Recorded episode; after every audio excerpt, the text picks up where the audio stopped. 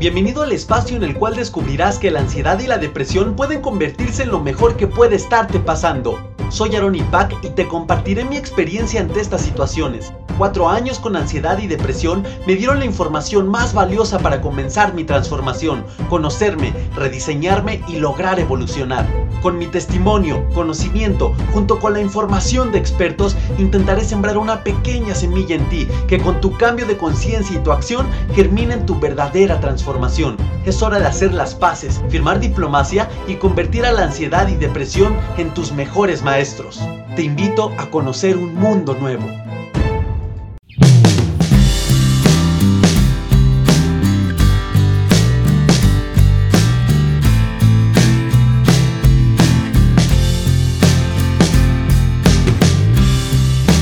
Guerreros, ¿qué tal? ¿Cómo están? Es un placer para mí volver a tener contacto con todos ustedes. Muchísimas gracias por seguir apoyando el podcast, por hacer que crezca y sobre todo que alimentemos positivamente a las demás personas que se están enfrentando a esta situación de la ansiedad y o depresión. Que bueno, como les he compartido, yo me enfrenté de lleno a la ansiedad. La depresión fue como consecuencia de. Sin embargo, guerreros, es muy bonito ver que la comunidad está creciendo. ¿Y qué creen? Hoy estamos de manteles largos porque nos acompaña una persona magnífica tengo el gusto de, haber tenido pláticas anteriormente y no es necesario que esté en persona con ella, no es necesario que la conozca de años. Eh, sabemos que somos un todo y hasta acá, hasta México me transmite su energía y, me transmite que es una persona de luz y no por algo, no por algo se cruzó en nuestro camino, guerreros. Esta persona es psicóloga, es una mujer que tiene muchos años en, la rama de la ansiedad, es experta en el tema, es una persona que ama ayudar y por algo está acompañándonos. Y pues bueno, guerreros, quiero que saludemos a Jacqueline que nos acompaña desde Estados Unidos. Jacqueline, ¿cómo estás? Gracias, gracias por la presentación, Aaron. Bien, muy bien, muy contenta de estar acá y de poder conversar contigo y obviamente con tu audiencia acerca de ansiedad, de estrategias, cómo vencer los miedos y bueno, gracias por la invitación. No, es un placer para mí que nos estés acompañando. Y oye, a ver, dime, dime, dime, dime, dime. ¿Cuánto tiempo llevas? A mí ya me lo platicaste, pero me gustaría más o menos que dieras un resumen, un resumen de, tu experiencia, obviamente profesional, eh, para que te conozcan los guerreros que nos están escuchando. Bueno, mi nombre es Jacqueline Lapidus em, y yo hice mi carrera como psicóloga en Argentina Ahí me recibí, me gradué eh, y ahí empecé a capacitarme. Eh, y nunca dejé de trabajar en ansiedad. Ahí empecé a trabajar en una institución que se dedicaba a cuadros de ansiedad. Mm, después me hice posgrados en trastornos de ansiedad, hice otro posgrado en estrés, en psico, neuro, inmuno, endocrinología del estrés. ¡Wow! Luego viajé a Estados Unidos, hice dos capacitaciones en el Albert eh, Ellis Institute, que es el padre o el abuelo de la terapia cognitiva conductual. Okay. Y, después viajé también a Estados Unidos, hice un curso en el Beck Institute, también el padre de la terapia cognitiva, así que estuve ahí con, con mi modelo, mis maestros eh, y, pude aprender mucho de ellos. Okay. Eh, finalmente, cuando me vine a los Estados Unidos, empecé un máster de cuatro años en Master en Mental Health Counseling y del cual me recibí recientemente. Así que soy psicóloga casi por tres veces, ¿no? la, psicología dos veces en Argentina y también en Acá, ya, ya, ya. Oye, está buenísimo. Pues ahí está, guerreros. Como ustedes saben, no, no, no es cualquier persona, no es cualquier psicóloga, es una persona que se ha preparado mucho, pero no nada más por la intención de acumular información técnica, sino porque tiene verdaderamente una misión de ayudar a los demás. Eh, me comenta que tiene, que atiende a pacientes a través de, la distancia con, la tecnología, así que guerreros, pónganse buzos con sus datos porque pues los puede ayudar, ¿no? Ustedes no saben, no saben, no saben, ¿no? Por algo cayó nuestro camino. Pues bueno, Jacqueline, un placer que nos acompañes.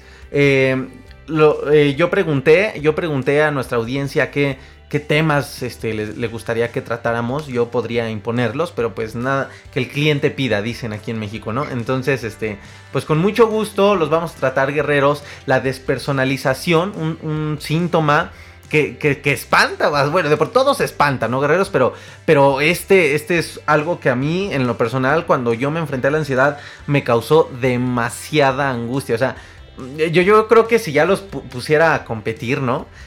No sé si la presión en el pecho o la despersonalización eran los que más angustia me causaban.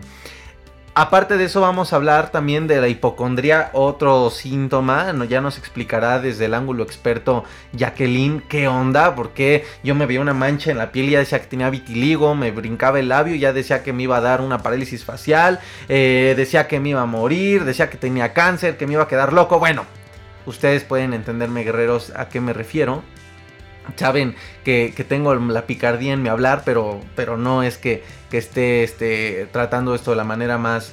Eh, que no lo esté tratando de manera seria. Y bueno, y después vamos a hablar de una pregunta bastante interesante que me han hecho muchos de ustedes, cómo tratar esta situación de la ansiedad con, con las personas que te rodean, con tu pareja o con tu familia. Así que pues vamos a empezar ya que... Y platícanos un poco.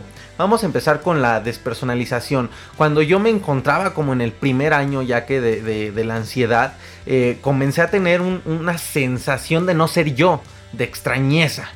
Me, me, espantaba bastante, yo me llegué hasta a imaginar las películas de terror de Hollywood porque yo no sabía qué me pasaba. Me, acuerdo muchísimo que esto lo experimentaba más cuando, cuando hacía mi ritual de las mañanas que todo el mundo hace. Se despierta, se mete a bañar y se, se, lava la boca y todas estas cuestiones. Cuando me veía al espejo de mi baño, eh, yo no estaba presente. O sea, de verdad que yo, yo no estaba aquí.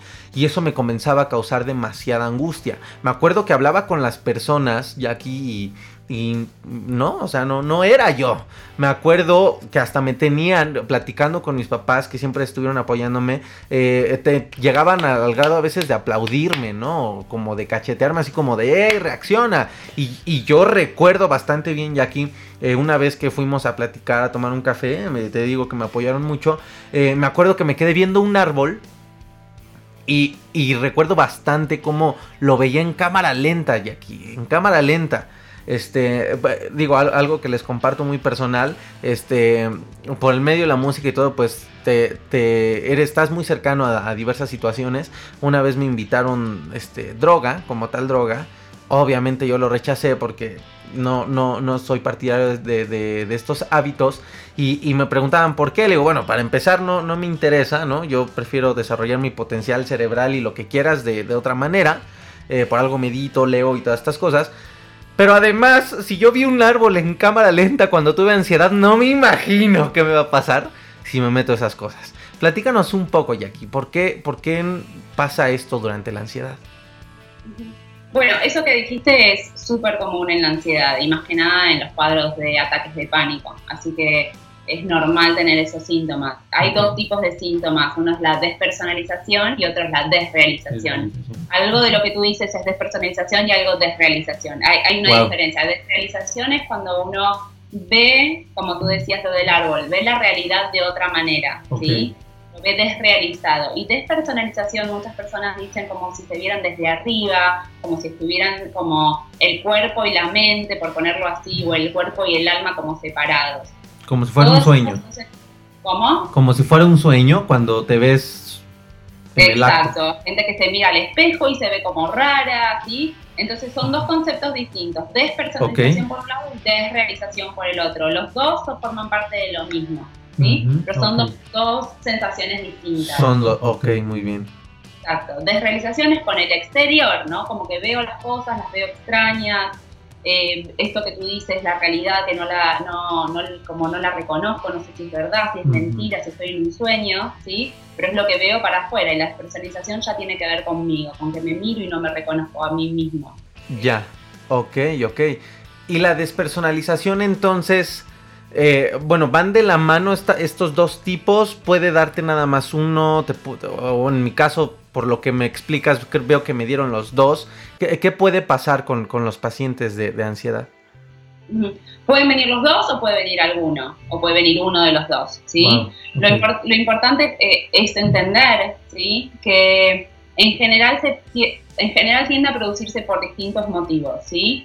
Uno de los motivos puede tener que ver con la hiperventilación. Tú sabes que cuando uno hiperventila empezamos a agitar nuestro cuerpo, a, airear nuestro cerebro en algún punto y tengo tanto aire que me empiezo a, hacer, tener sensaciones raras en mi cuerpo.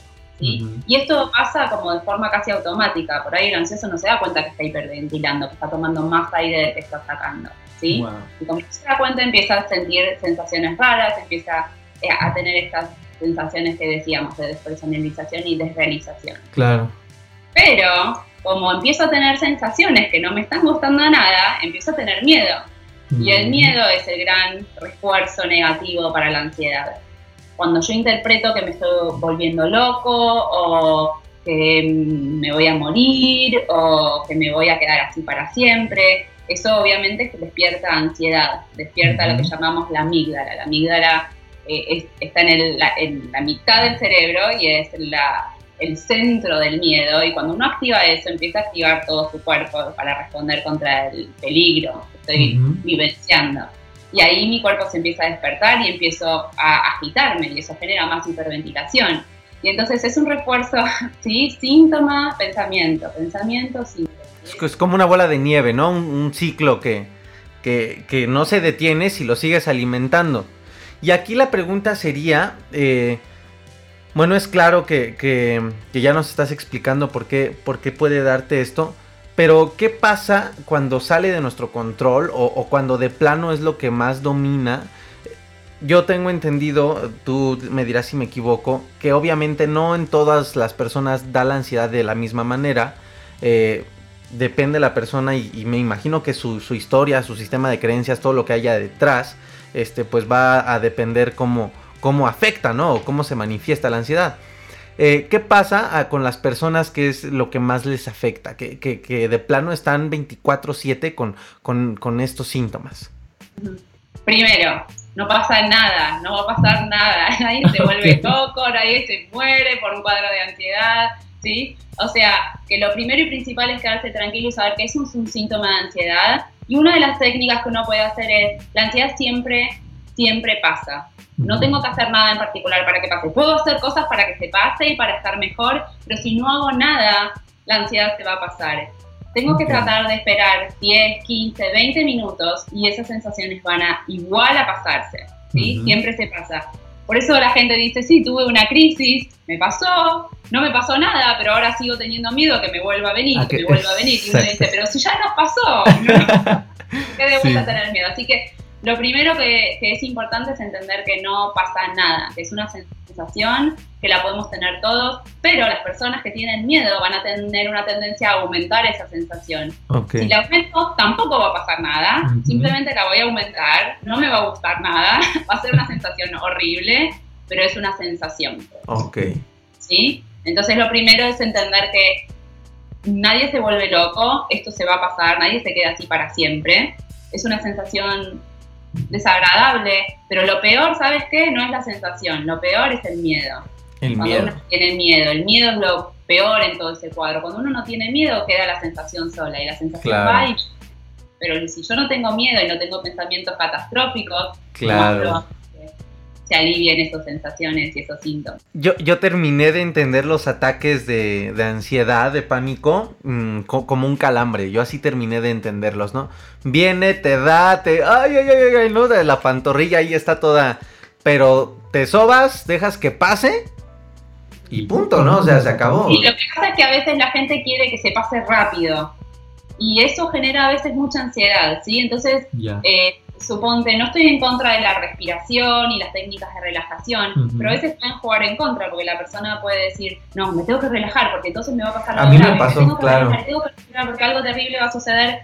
Y como que no tengo que respirar, mi cuerpo sabe acomodarse solo, solo le tengo que dejar de tirarle miedo y pensamientos catastróficos y el cuerpo se va a ir regulando. Wow, fíjate que dices algo muy importante porque sí efectivamente hay, hay muchas personas que, que, recomiendan hasta que cargues una bolsita, ¿no? Y, pero a mí me daba más ansiedad, ¿no? O sea, de hecho, yo el hasta platicarlo o, el estar pensarlo, yo lo único que les he recomendado a, la audiencia que nos escucha, eh, que yo aplicaba, era como tratar de concentrarme simplemente en el presente, ¿no? O sea, cuando me daba en la calle, que iba en el transporte rumbo a la universidad, eh, bueno, a la escuela o cosas así, simplemente trataba de concentrar mis pensamientos en lo que estaba haciendo, ¿no?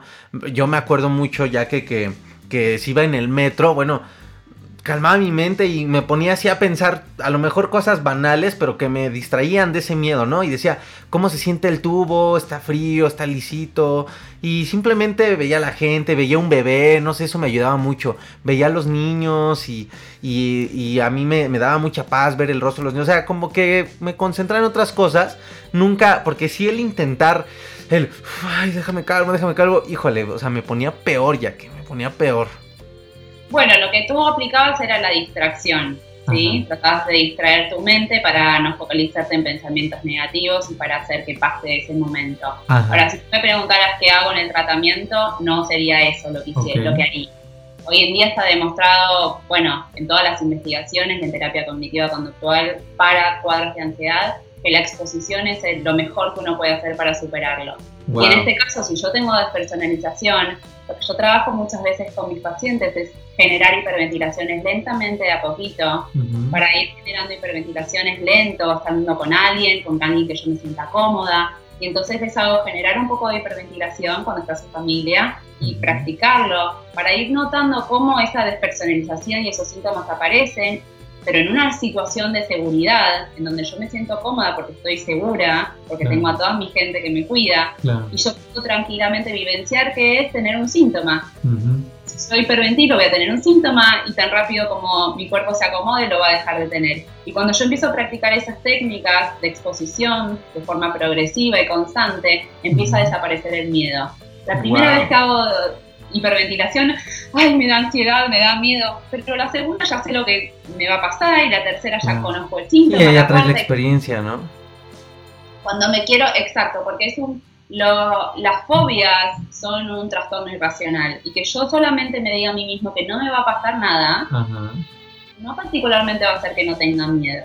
Supongamos que tú me dices tengo una fobia a la cucaracha y ya sé que la cucaracha no me va a hacer nada, no va a suceder nada, fantástico pero yo le sigo teniendo miedo. ¿Qué es lo que tengo que hacer? Enfrentarlo lentamente, de a poco, ¿sí? Bueno, hay distintas estrategias para de exposición para ir lográndolo. Lo importante es que sea progresivo, paulatino, en un lugar de seguridad, saber a qué me tengo que exponer, y a veces los profesionales podemos guiar a los pacientes en esas exposiciones.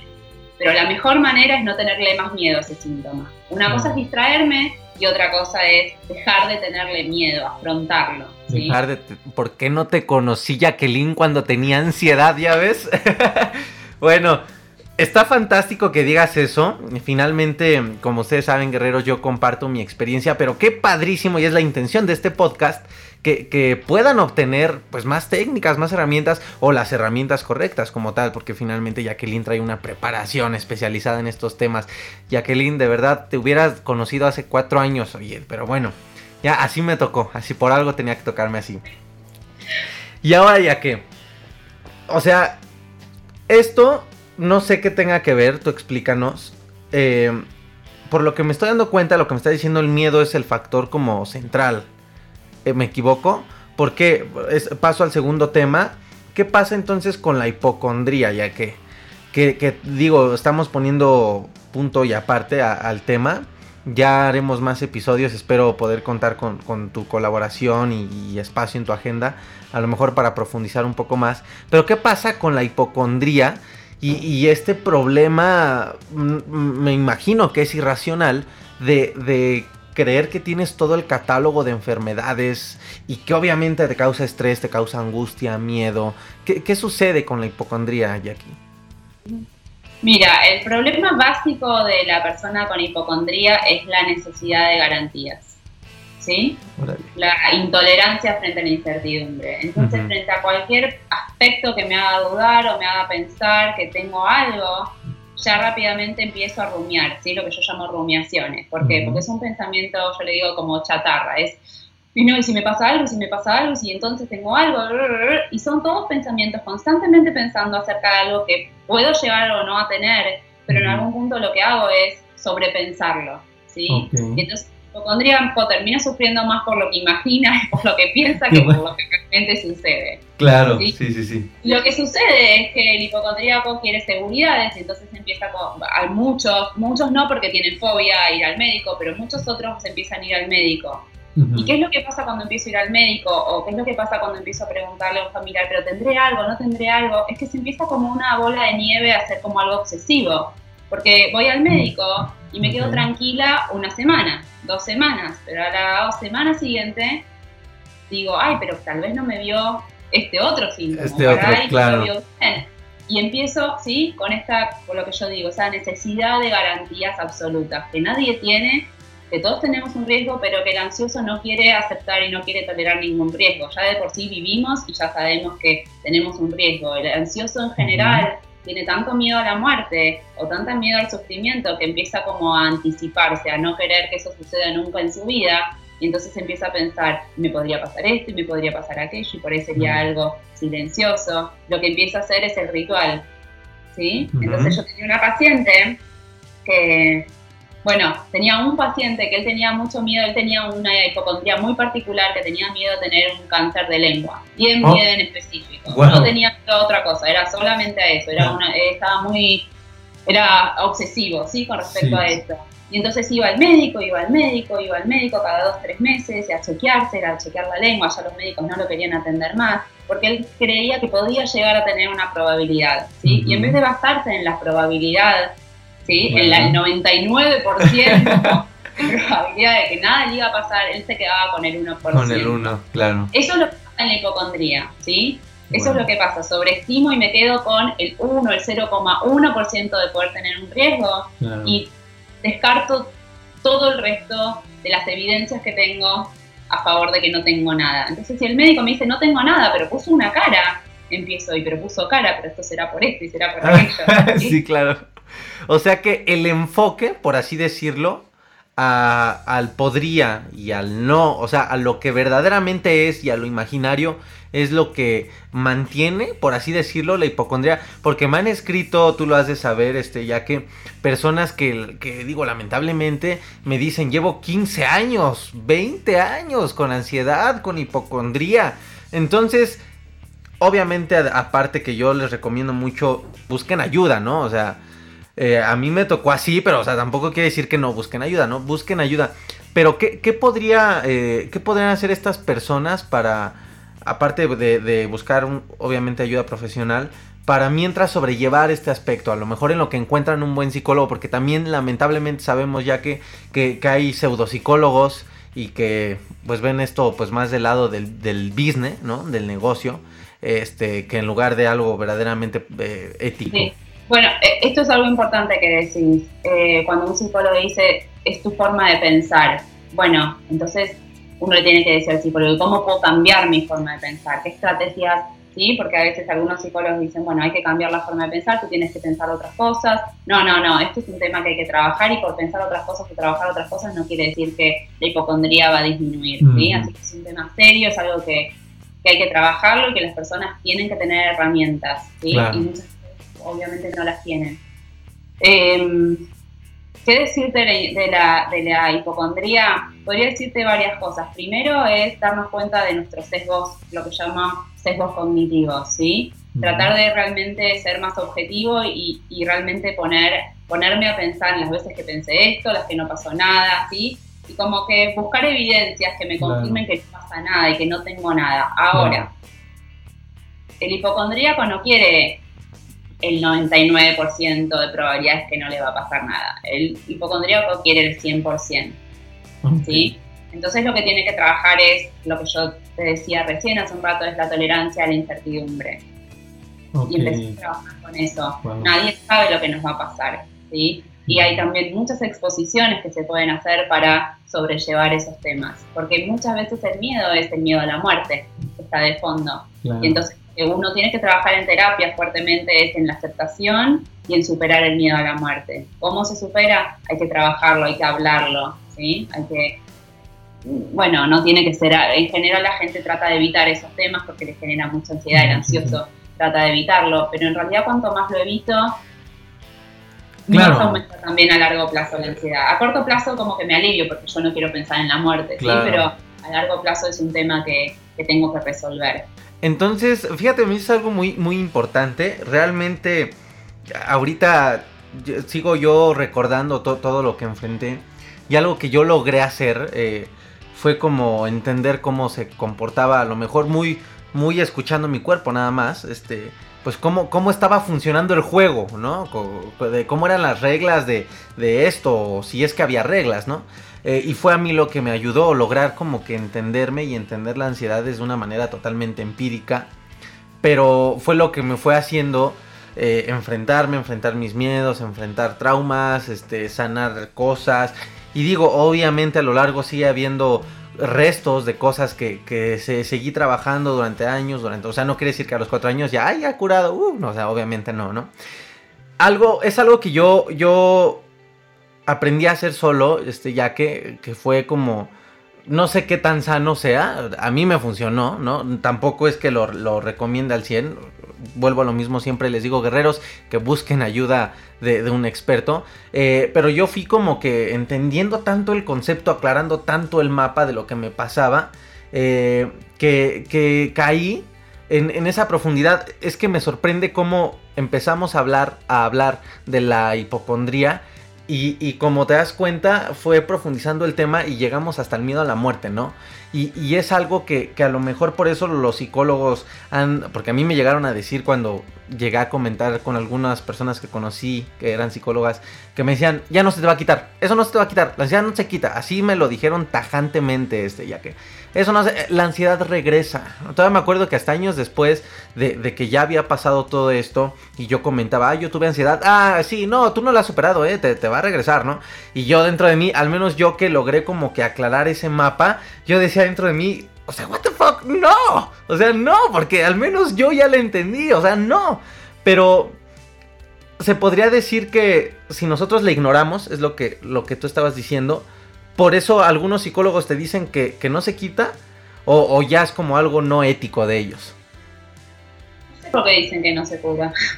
no sé por qué alguien puede decir que no se supera. Lo único que tienen que hacer es ver todas las investigaciones que hay en todo el mundo de lugares sumamente serios y y ahí está, hoy en día en psicología no hablamos por ahí de curación, hablamos de recuperación. Es lo mismo que una persona que, quiere bajar de peso y tiene una tendencia a engordar, ¿sí? Entonces decimos, bueno, uno no se cura de eso, uno se puede recuperar, bajar de peso, sí, para ponerlo gráficamente, bajar de peso y controlarse, cuando tiene mucho hambre se controla y tiene estrategias más estrategias tenga, más esa persona va a poder conservar el peso que quiera, al que quiera alcanzar. Lo mismo pasa en la ansiedad, eh, las personas lo superan, lo único que genera ese comentario es más es depresión. Entonces después la persona no solo está lidiando con la ansiedad, sino además con la depresión. Por eso vuelvo a repetir, la ansiedad se supera y quiero que toda tu audiencia lo sepa, la ansiedad se supera, hay que investigar, saber cuáles son vuelvo a lo mismo, las investigaciones eh, o hacer terapias serias, obviamente conmigo si,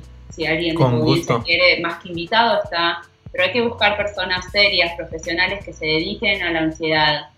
Em, no, no podría decirte por qué dicen eso. No, ah, yo, yo me peleaba, perdón que te interrumpa, yo internamente decía, o sea, ¿qué onda? O sea, ¿por qué? ¿No? O sea, ¿por qué? Te digo, algo que también yo le digo a la, audiencia, porque es lo que aprendí, este ya que es el que pues tampoco se caiga en esa idea eh, de que el mundo va a ser color de rosa, ¿no? Que nunca vas a volver a sentir estrés en tu vida, que nunca vas a volver a tener algún temor o porque finalmente la vida está llena de, de tanto cosas hermosas, pero hay momentos difíciles, ¿no? Y, y dijiste algo muy sabio, muy sabio que, que me encanta porque al menos representa mi experiencia no es sanarte, ¿no? Como decir, este, ah, ya me, machuqué la uña, se me cayó y ya, ¿no? Es, como aprender, ¿no? Eh, aprender a, tener el control, de, sin ser controlador, pero a tener el control de tus emociones, de tu vida y, del juego de la vida. Exacto, cuando uno aprende, las, aprende estrategias, eh, y yo siempre yo soy amante de dar altas a mis pacientes porque me amo cuando, cuando siguen sus vidas y cuando los veo cada vez menos, porque lo que hago es ofrecerles estrategias y después esas estrategias quedan para siempre. Y quedan para siempre y he hablado con muchos pacientes muy antiguos de hace muchos años y de repente me dicen, los llamo y les pregunto cómo están después de tantos años, por ahí pasaron 5, 6, 7 años sin verlos y me dicen, ay, todavía te sigo recordando, cada tanto me agarra alguna cosa y cuando me agarra me acuerdo de ti y hago esto y hago aquello y ya rápidamente se me va y estoy fantástico y, y, tengo todas las estrategias, en general tienen un cuaderno, yo les hago escribir y tienen todas las estrategias ahí y entonces ya tienen un cuaderno y ya saben qué es lo que tienen que hacer en caso de lo mismo que si uno quisiera bajar de peso, ¿no? Tienen todo lo que podrían hacer. Y eso hace que uno haga lo que se llama prevención de recaídas. Y eso hace que las personas no tengan recaídas, porque se hace una prevención de recaídas. En caso de que yo empiece con despersonalización, ¿qué es lo que tengo que hacer? ¿Qué exposición tengo que hacer? ¿Qué tengo, ¿Cómo lo tengo que afrontar? Y entonces Puede ser que tenga alguna sensación y no tenga miedo, y no pasa nada, porque el pánico está vinculado con el miedo, si no tengo miedo son solo síntomas, pero también, ¿no? Esto que decía recién, ¿qué voy a hacer cuando, cuando si tengo miedo? Si, si vuelve a, venir, ¿no? a presentarse. Oye, ya que, ¿y qué pasa? O sea, fíjate que a mí algo que me he dado cuenta y pasa mucho, ya que es este, que mucha gente, aunque no, no tenga ansiedad o no esté en un cuadro de, ansiedad, se identifica mucho con todos los síntomas, con todo esto. Esta onda de las herramientas, yo me he atrevido a decir que no necesariamente las puedes aplicar porque tengas ansiedad, ¿no? O sea, finalmente es aprender a conocer cómo es el juego de la vida para tú siempre sentirte bien, ¿no? Porque finalmente cualquier ser humano siente miedo, siente estrés, siente ansiedad, ¿no? A niveles quizá naturales, ¿no? No, no, no sé si sea la palabra correcta. Este, podríamos decir entonces que, que no necesariamente lo tengan que usar o quedarse estas herramientas los que estén súper mal con la ansiedad. O sea, puede ser una persona que en algún momento haya sentido mucho estrés y pueda aplicar estas herramientas también. Sí, sí. Sí, más que nada porque uno sufre, como siempre digo, la gente o los demás no me perturban, sino que yo me perturbo a mí mismo. y, es muy importante cuando uno entiende el poder que tiene, que uno se perturba a sí mismo y, puede aprender de sus pensamientos, puede aprender a identificarlos, puede aprender a cambiarlos, sabe qué es lo que tiene que hacer, sabe cómo discutir sus propios pensamientos, tiene más estrategias.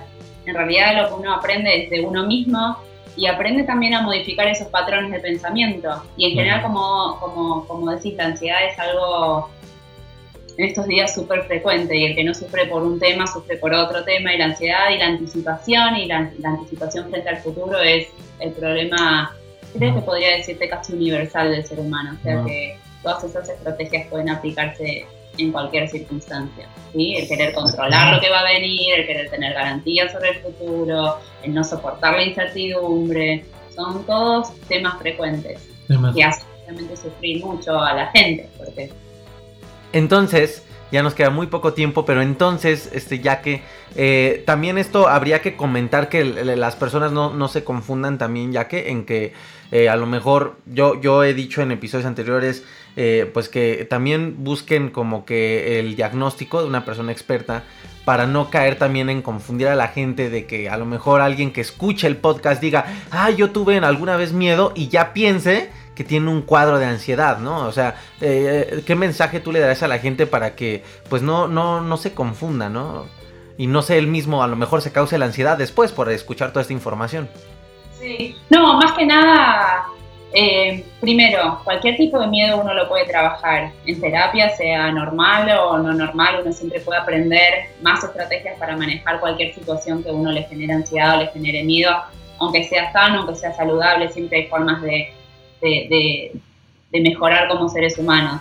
Yo misma siempre trato de aprender más estrategias y, ¿sí? y, de, mejorar en, mi parte emocional. Eso por un lado.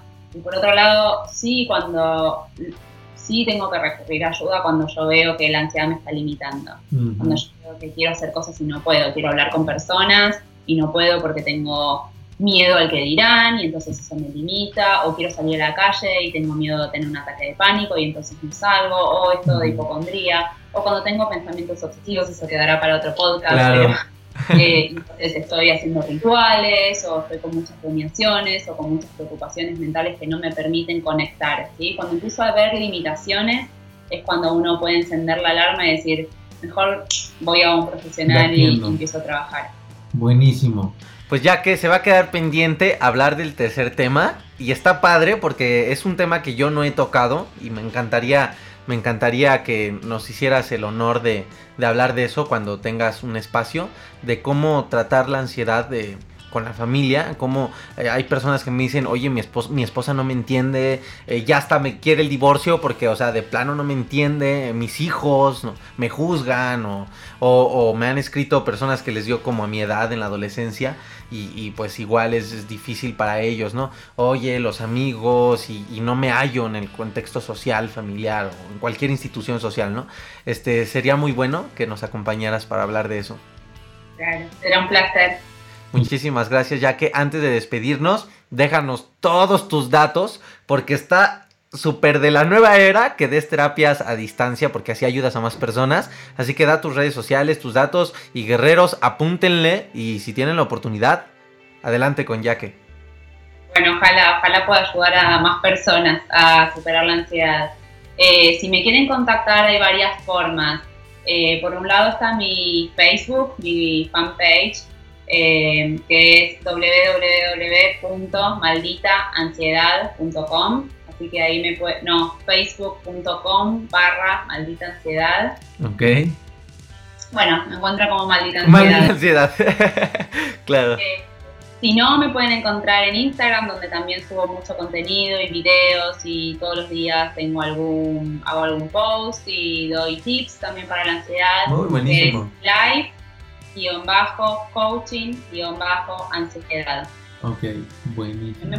Ahí o me encuentran en mi página web que es www.jacquelinelapidus.com. Jacqueline Lapidus escribe J-A-C U de queso U E L I N E. Ok, Jacqueline. Es, difícil, me pueden encontrar por estas tres partes. A mi web, a mi Instagram, a mi Facebook. Eh, y ahí los podré, si tienen alguna pregunta o lo que sea, pueden consultarme ahí. Ahí te pueden consultar si quieren también terapia y todo esto. Buenísimo. Pues ya que lo logramos, 3, 1, 3 con un minuto, ya que muchísimas gracias por tu tiempo, por, por tu energía. Te digo, te estoy viendo a través de la cámara y la transmites, de verdad. Este, es fantástico que estés con el interés de ayudar a la gente. Yo sigo con la misión como parte de, las víctimas de la ansiedad, ¿no? En, traer, de, filtrar también la información porque sabemos que ahora con las redes estamos también desinformados, ¿no? Porque hay información de más. Yo trato de ser muy neutral, cuento mi experiencia, pero para recomendar algo pues mejor prefiero invitar, invitar a expertos como ustedes. Así que ya que estamos ansiosos para que esté el próximo episodio contigo, ya nos pondremos de acuerdo tú y yo. Pero muchísimas gracias por habernos acompañado y pues te dejo a que les dejes un mensajito de reflexión y terminemos con esto a nuestros guerreros.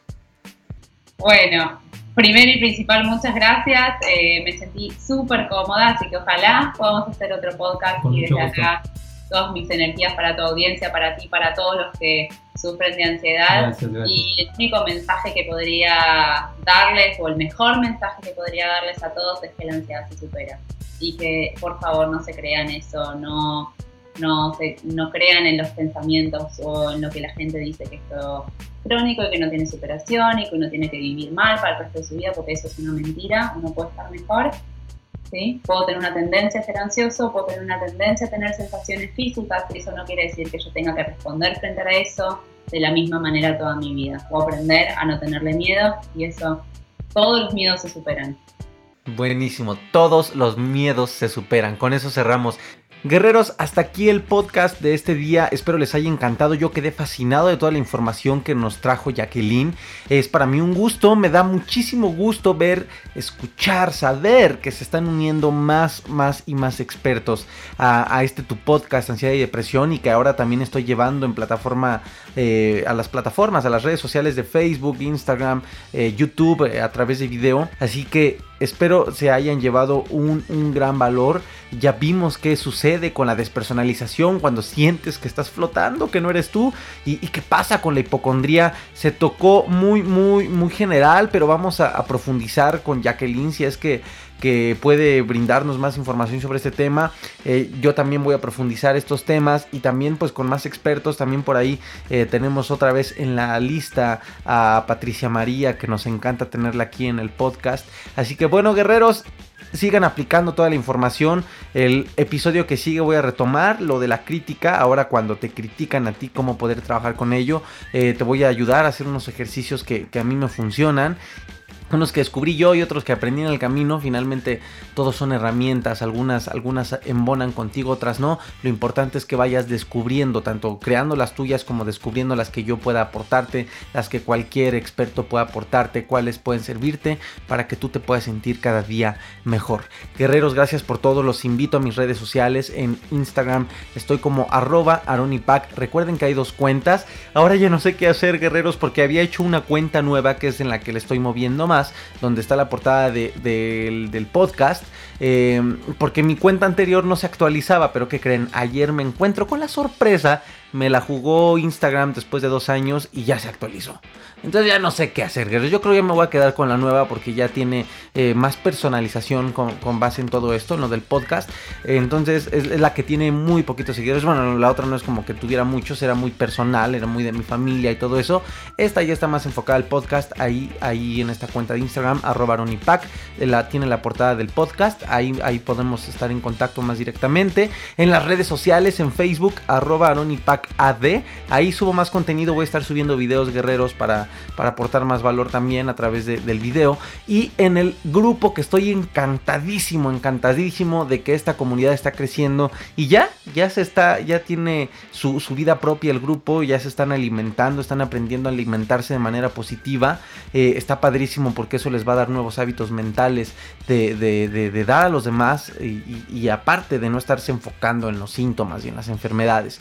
Un saludo por ahí a Claudio, a, Lulú, a, Laura, a todos los que están eh, este, aportando un gran valor al grupo. Y un saludo a todos los demás, a los demás que, nuevas personas que me están escuchando. Yasmín, gracias por tus mensajes. A todos los que recibo mensajes eh, desde Instagram. Y un saludo a todos los países en los cuales está llegando este mensaje. Argentina, Chile, Colombia, Perú, Ecuador, Guatemala, por supuesto México, Estados Unidos, Canadá y también del otro lado del mundo nos están escuchando obviamente comunidad latina, desde Filipinas, Alemania también. Así que un saludo a todos ustedes, espero que sigamos trabajando con nosotros para que la ansiedad eh, pues simplemente desaparezca y nosotros aprendamos a tomar las riendas de nuestra vida. Y como bien dijo Jacqueline simplemente se trata de aprender a jugar el juego y de eso, de eso nos vamos a encargar todos los que estamos interesados en ayudar.